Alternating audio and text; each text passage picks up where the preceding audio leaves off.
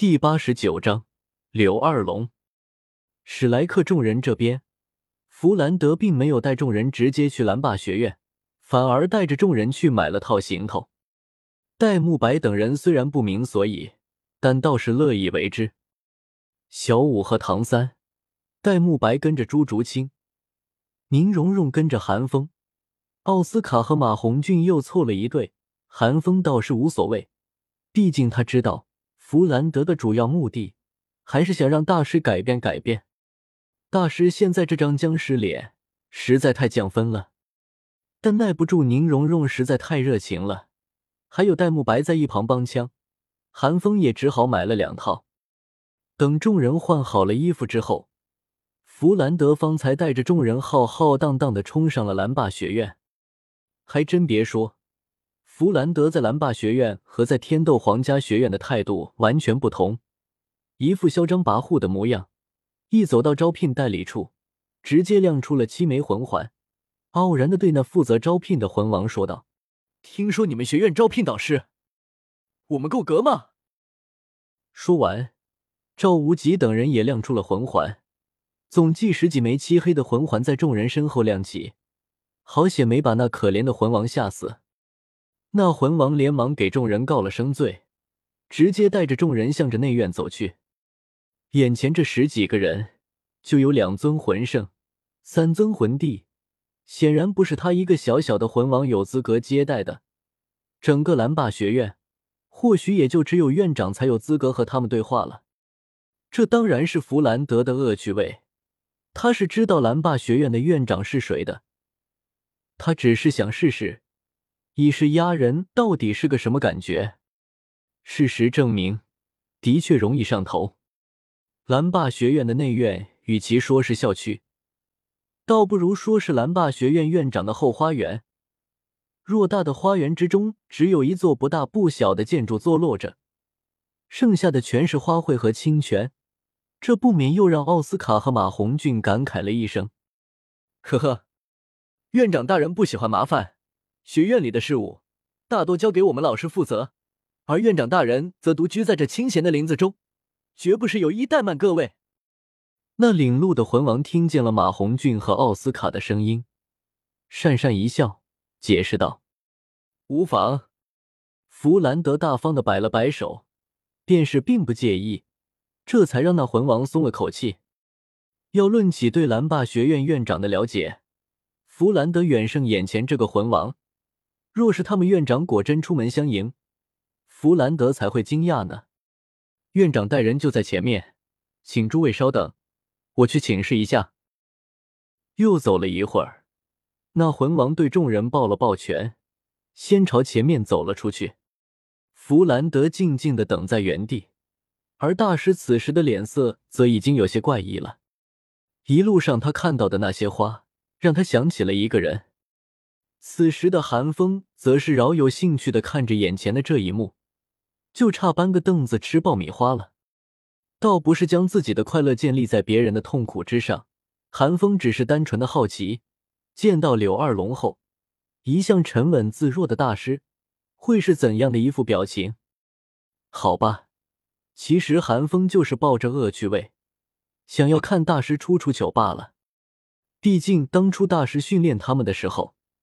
真的是往死里练啊！疯子，你好像很开心。戴沐白一脸怪异的看了看韩风，疑惑的问道。韩风咧嘴笑了笑：“你就瞧好了吧。”小刚。戴沐白不解，但还不等他问出来，就看见一道倩丽成熟的身影从远处飞奔而来，七转哀怨的声音令闻者神伤心碎。戴沐白还来不及看清那道身影的长相，就感觉一道劲风在自己身边刮过。戴沐白只能愣愣的看着寒风，眼底满是错愕。看着戴沐白的样子，寒风不自禁的笑了笑。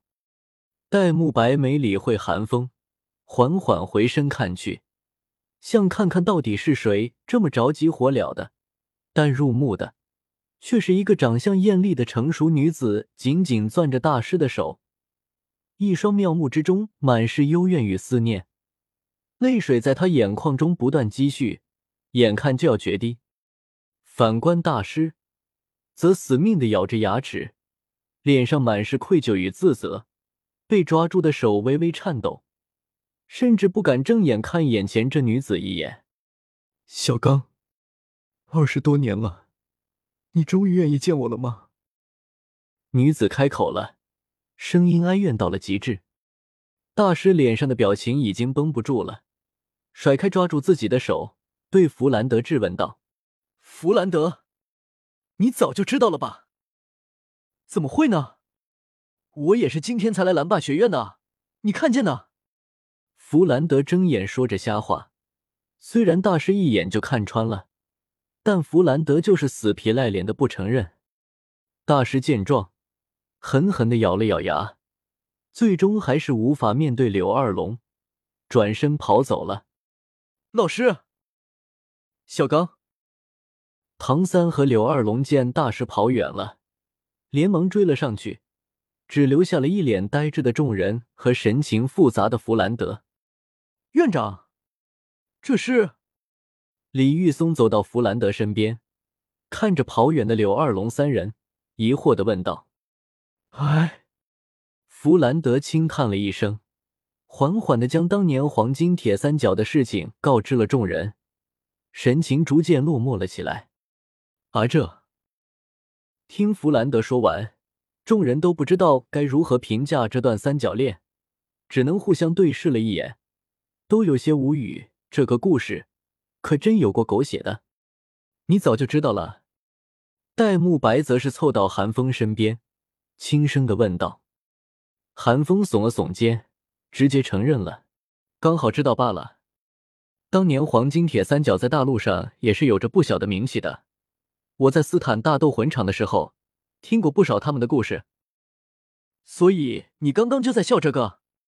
戴沐白的眼神更加诡异了，隐隐带着些许陌生。虽然这个故事，就连戴沐白都觉得很狗血，但毕竟对于弗兰德他们三个当事人而言，韩风的这种行为，难免有点幸灾乐祸的嫌疑。韩风注意到戴沐白的眼神变化。顿时翻了个白眼，大老白，你把我韩风当成什么人了？韩风没好气的质问道。戴沐白思索了片刻后，认真的回答道：“铁王八，钢结构，人形自走集火门板，战略性嘲讽武器，怪物。”卧槽！韩风一听，直接炸毛。大老白，你信不信我晚上趁你睡着的时候？在你脚底板抹风油精？什么是风油精？戴沐白不解的问道。不重要。寒风一滞，理直气壮的说道。戴沐白疑惑的看了寒风一眼。言归正传，你小子到底什么意思？寒风翻了个白眼，哼哼的说道：“要我看，院长他们就是太钻牛角尖了。堂妹又怎么了？”只要有爱，十万年魂兽都不是不行。退一万步讲，又不是一定要结婚才能相爱。只要大师和柳二龙院长不结婚，旁人还能管他们兄妹关系好不成？回了家，还不是想干嘛就干嘛？再者说了，就算人言可畏，那也是针对弱者的。等以后柳二龙院长或者我们实力强大起来了，谁还敢说个不是？独孤博那么嚣张跋扈。还不是说什么就是什么。寒风说完，戴沐白露出了一副更加怪异的表情。你干嘛？韩风被戴沐白的眼神盯得瘆得慌，警惕的叫道：“没什么。”戴沐白认真的打量了韩风一番后，方才说道：“我只是发现，不能随意的定义一个人的情商高低，因为连你自己都不知道，在你眼中，一个毫无情商的白痴。”会对一个棘手的问题有着多么刁钻的深刻理解？你这说的话里有话吧？韩风闻言皱了皱眉，下意识的质问道：“不重要。”戴沐白神色不变，理不直气也壮的说道：“